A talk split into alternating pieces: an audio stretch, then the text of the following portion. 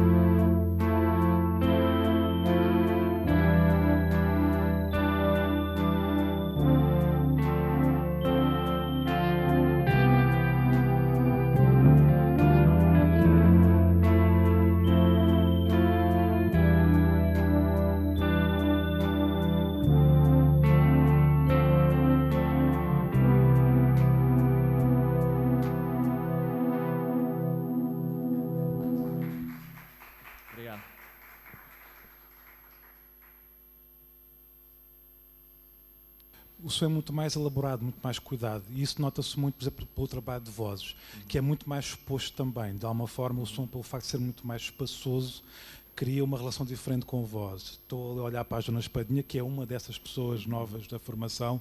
Como é que foi esse trabalho de voz neste, neste disco em concreto, tendo em conta que é, acaba por ser a voz está mais desprotegida, digamos assim?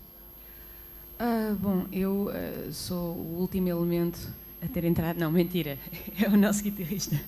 Mas ah, entrei recentemente e, e, e não, não participei nos outros discos e, portanto, eh, tive algum cuidado em que a minha participação não, não interferisse com aquilo que é o espírito da banda que eu acho que se manteve. E eu comecei a juntar-me com eles, eles fizeram este trabalho de pré-produção e foram trabalhando com o Rui Maia. E, e, quando me chamaram, eu fui vendo onde é que me podia encaixar e, e, e, fomos mesmo trabalhando também as letras. E acho que interferiu um bocadinho na parte da composição nesse sentido. Portanto, na verdade, acho que foi muito fácil. Eu acho que ela está assim um bocadinho modesta, porque ela teve um papel importante. Uh, a experiência dela uh, enquanto música é? uh, ajudou-nos bastante a, a, a libertar-nos de alguns receios que tínhamos em lá está disposição vocal uh, muito por aí e a Joana ajudou-me a encontrar o caminho certo. É certo que uh, ao fim de 5 anos, 6 anos na estrada ajuda-nos bastante. Uh, começas como um canastrão a cantar e vais, vais, vais percebendo Ahá. quais são as, as, tuas, as tuas fragilidades e isso é, é importante perceber onde é que tu não és tão bom. Uhum. Uma das coisas que se fala sempre quando se fala com vocês é um bocado esta história da, da relação entre o português e o inglês, o facto de optarem pelo inglês. Neste, neste disco há uma canção em português Uh, e a minha pergunta é essa, porque, porque eu, não é tanto porque o inglês, porque eu consigo perceber do ponto de vista artístico isso é defensável, mas do ponto de vista precisamente dessa relação vulnerável com a tua existência e com as coisas à tua volta, não seria mais fácil comunicar em português? Eu confesso que tenho pensado muito nisso ao longo dos anos uh, e, a verdade é que eu sinto-me sempre muito mais confortável a escrever em inglês do que em português. Lá está se também seja. É uma questão de conforto, então. Conforto. Também uh, estética, eu acho. Uh, tem muito a ver com as minhas influências, as coisas que eu ouço, que nós ouvimos, tem muito mais influência anglo-saxónica do que propriamente o, universo da música portuguesa. O cantar em português. Como eu comecei, comecei com inglês, em miúdo, portanto, e fui-me habituando a ter esse, esse, esse meu pequeno universo. Uh, e, e, a determinada altura percebi, fui falando com outros artistas uh, que fizeram essa voltinha, voltinha de ir ao, ao português, lembro de falar com o David Fonseca sobre isso, com a Rita Red Shoes, uh, que não é propriamente uma coisa de, de tradução, tu tens que encontrar um, uma, uma, nova personalidade a cantar em português, porque senão é, torna-se até patético. Uh, portanto, e, e, e, eu acho que a determinada altura, quando uh, uh, senti que poderia eventualmente ter, ter coragem de fazer uma abordagem em português, já tinha um património nos EPMS em inglês e, e, acho que seria outra coisa. Por isso, nós nos, em todos os discos temos feito um, um pescar de olho com uma canção em português. só ousei escrever em português uma vez, outra foi o José Luís Peixoto e desta vez foi o, o Rodrigo Guedes Carvalho. Também tenho medo de escrever em português. tenho medo de escrever em português, não sei. Escrevo para mim, mas ainda não consegui passar essa, essa, essa dificuldade.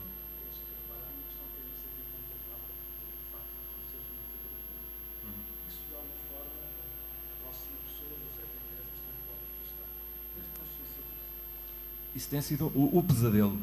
O pesadelo tem sido uh, olharem para a banda como sendo, sobretudo nos primeiros anos, olhavam para a banda como sendo a, banda do gajo da televisão. Uh, sempre.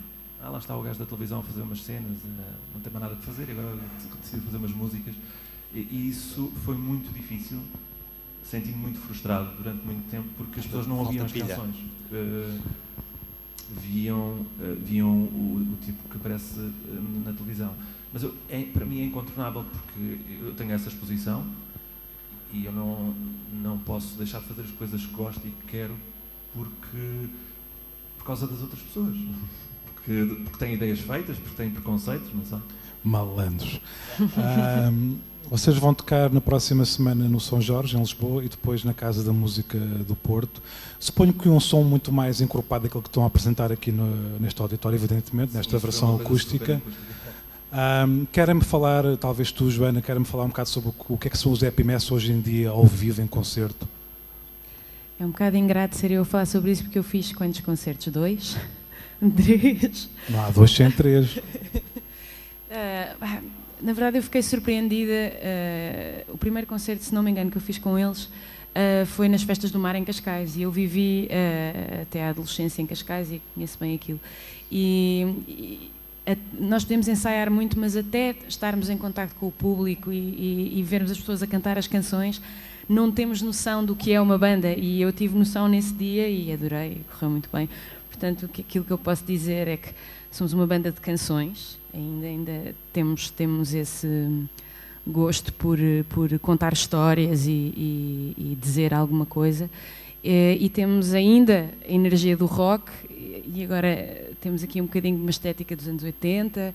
eh, temos aqui muito trabalho feito principalmente pelo Miguel e pelo Pascoal, mas também pelo Rui Maio, que foi o produtor do disco. Eh, e pronto, isso mais só, só ouvindo.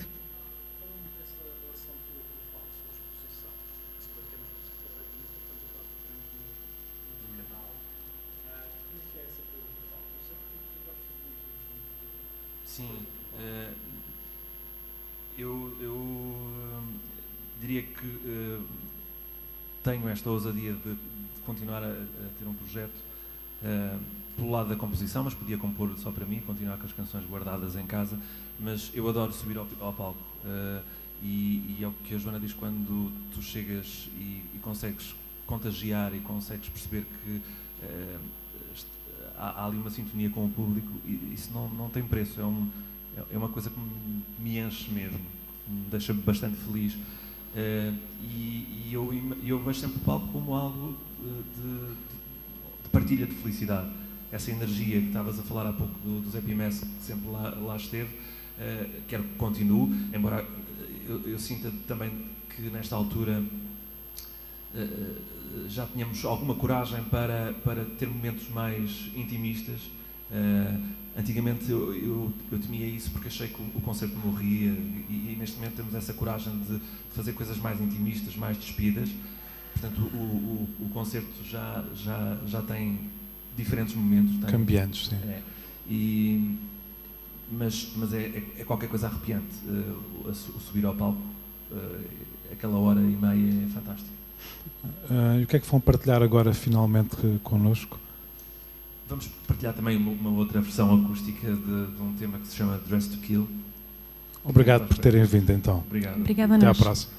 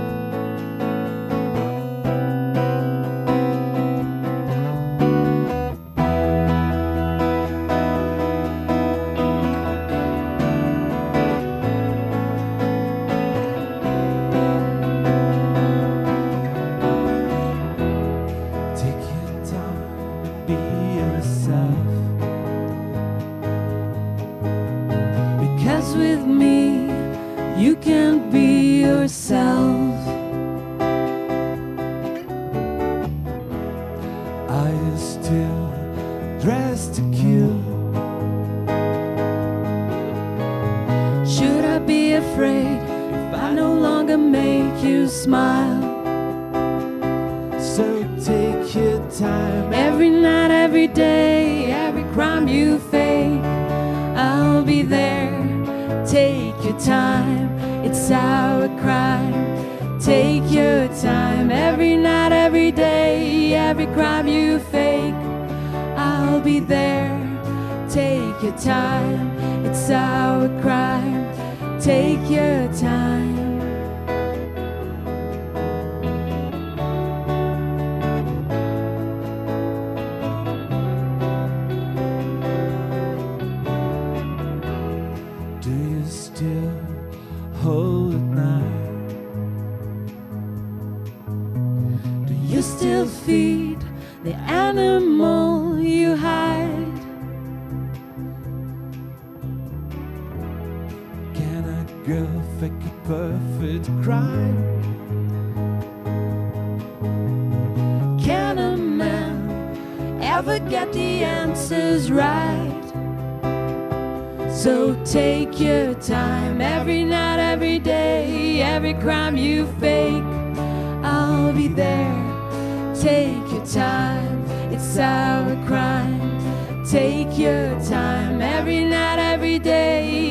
Crime you fake.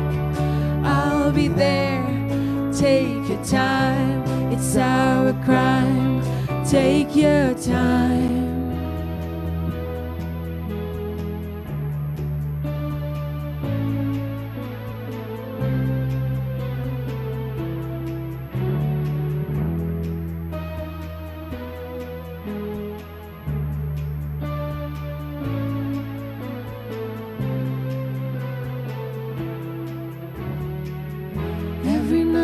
Every day, every crime you fake, I'll be there. Take your time, it's our crime. Take your time, every night, every day, every crime you fake, I'll be there. Take your time, it's our crime. Take your time, every night, every day, every crime you fake,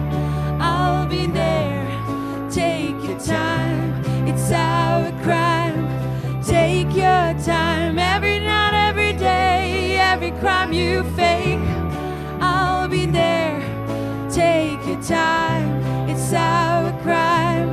Take your time. Every time, night, every day, have a crime you fake. I'll be there. Take your time, Just take your time, just take your time.